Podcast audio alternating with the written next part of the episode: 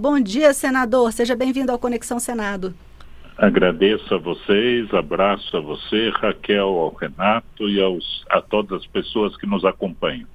Senador, esse projeto ele faz uma alteração no Código Penal, né, no artigo 171, o que pune o crime de, o crime de estelionato. Que alteração é essa? É, na verdade, a Lei 13964 de 2019 que até ficou conhecida como pacote anticrime do Sérgio Moro, enquanto uhum. ministro da Justiça. É, e tornou, assim, o, o crime de estelionato, né, enganação ao ardil, né, prejudicar a pessoa, tirar o dinheiro da pessoa, em ação pública condicionada à representação da vítima, ou seja, tem que haver a queixa condicionada à queixa. A questão da, de ser incondicionado, ou seja, não haver a possibilidade de representação da vítima, se refere a algumas situações, entre as quais a pessoa com deficiência mental. Se a pessoa com deficiência mental, na lei atual, né, sofre o crime de estelionato, enganação, roubo, ardil, né, o Ministério Público pode já fazer essa representação independentemente do pedido da pessoa, pessoa com deficiência mental ou intelectual, como a gente fala hoje em dia. O que, que a, a senadora Damares Alves propõe na lei? Que seja não só para a pessoa com deficiência intelectual, mas para qualquer pessoa com deficiência. E essa lei é muito importante, porque além da deficiência intelectual, você tem inúmeras situações onde a pessoa com deficiência, e mesmo a pessoa sem deficiência, mas a gente está falando no caso da pessoa com deficiência, pode ser enganada. Pessoa cega, pessoa surdo-cega, pessoa com paralisia cerebral, deficiências múltiplas, transtorno do espectro autista.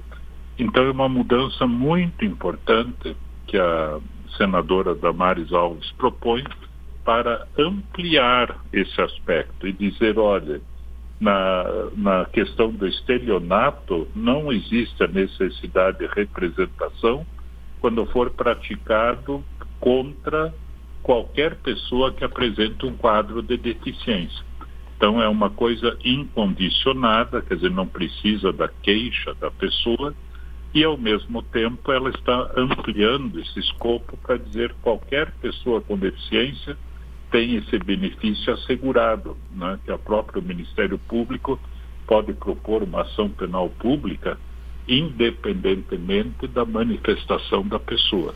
Senador Flávio Arnes, o, como o senhor mesmo nos disse, né, que a ideia é garantir que o Ministério Público entre com a ação contra, é, contra o acusado de estelionato contra uma pessoa com deficiência que muitas vezes nem percebe que foi vítima de um golpe.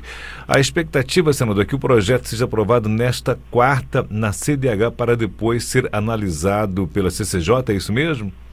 É, é isso mesmo, você colocou bem, Renato é, é, importante porque se a gente acompanhar o dia a dia aí das notícias, a gente vê que existe é, muita variedade, né, uma imensidão de golpes aplicados contra as pessoas. E as pessoas têm que apresentar queixa. Isso que é importante que todos entendam. Né? Quer dizer, é uma ação condicionada à queixa. Há exceções, né? criança adolescente, pessoa com mais de 70 anos de idade e também a pessoa com deficiência. Né? Quer dizer, não precisa apresentar queixa. O Ministério Público pode imediatamente apresentar a denúncia de ofício, como você fala. Né? Quer dizer, imediatamente.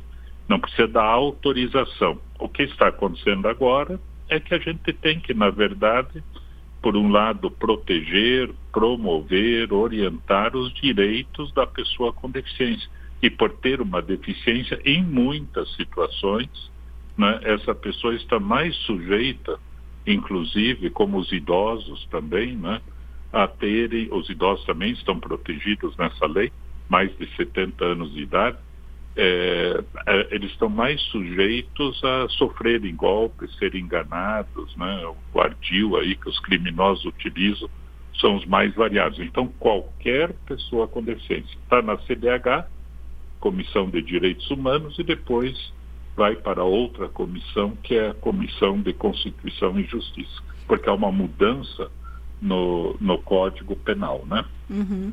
Certo, senador. Então a ideia realmente é ampliar essa proteção das pessoas que têm algum tipo de deficiência, até porque normalmente elas têm um pouco mais de vulnerabilidade, né, nessas situações. E, e já existe então um consenso para aprovação desse projeto, dessa mudança? Sim, não, não, há, não há dificuldade alguma. Porque a lei, até no pacote anticrime do então ministro Sérgio Moro, ele previu pessoa com deficiência mental. Existe hoje uma mudança dessa terminologia, como eu disse, não, mais, não usa mais a palavra mental e sim intelectual, deficiência intelectual no mundo inteiro. Mas não é só a pessoa com deficiência intelectual que está sujeita a esse tipo de crime. Você pensa assim, muitas pessoas dentro do transtorno do espectro autista tem a pessoa com TEA, é, autismo, que está na faculdade, fazendo curso de medicina, residência, mas tem outro extremo do espectro, onde muitas pessoas têm dificuldades. Pessoas surdo-cegas também, eventualmente, podem ter dificuldades, a própria pessoa cega, ah, né? então, é, deficiências múltiplas. Né? O quadro de deficiências é uma coisa assim muito variada, né? São muitas deficiências e um, uma quantidade grande de pessoas e a preocupação do legislador e da sociedade sempre tem que ser a de pensar em alternativas que possam colaborar para que essas pessoas tenham uh, não sejam exploradas, sejam protegidas e promovidas. Então, nesse sentido, a própria lei é bom até que a gente esteja falando, porque a lei já prevê também que isso aí a pessoa não precisa apresentar queixa quando tem mais de 70 anos de idade, não precisa apresentar queixa quando é criança ou adolescente, que o próprio Ministério Público já pode tomar a decisão. Com a mudança que houve lá atrás, para as outras pessoas, elas têm que apresentar a queixa, denúncia, quer dizer, tem que ser condicionado à queixa. Aqui é incondicionado, quer dizer, não precisa ter a queixa. O próprio Ministério Público já assume o papel de apresentar a denúncia.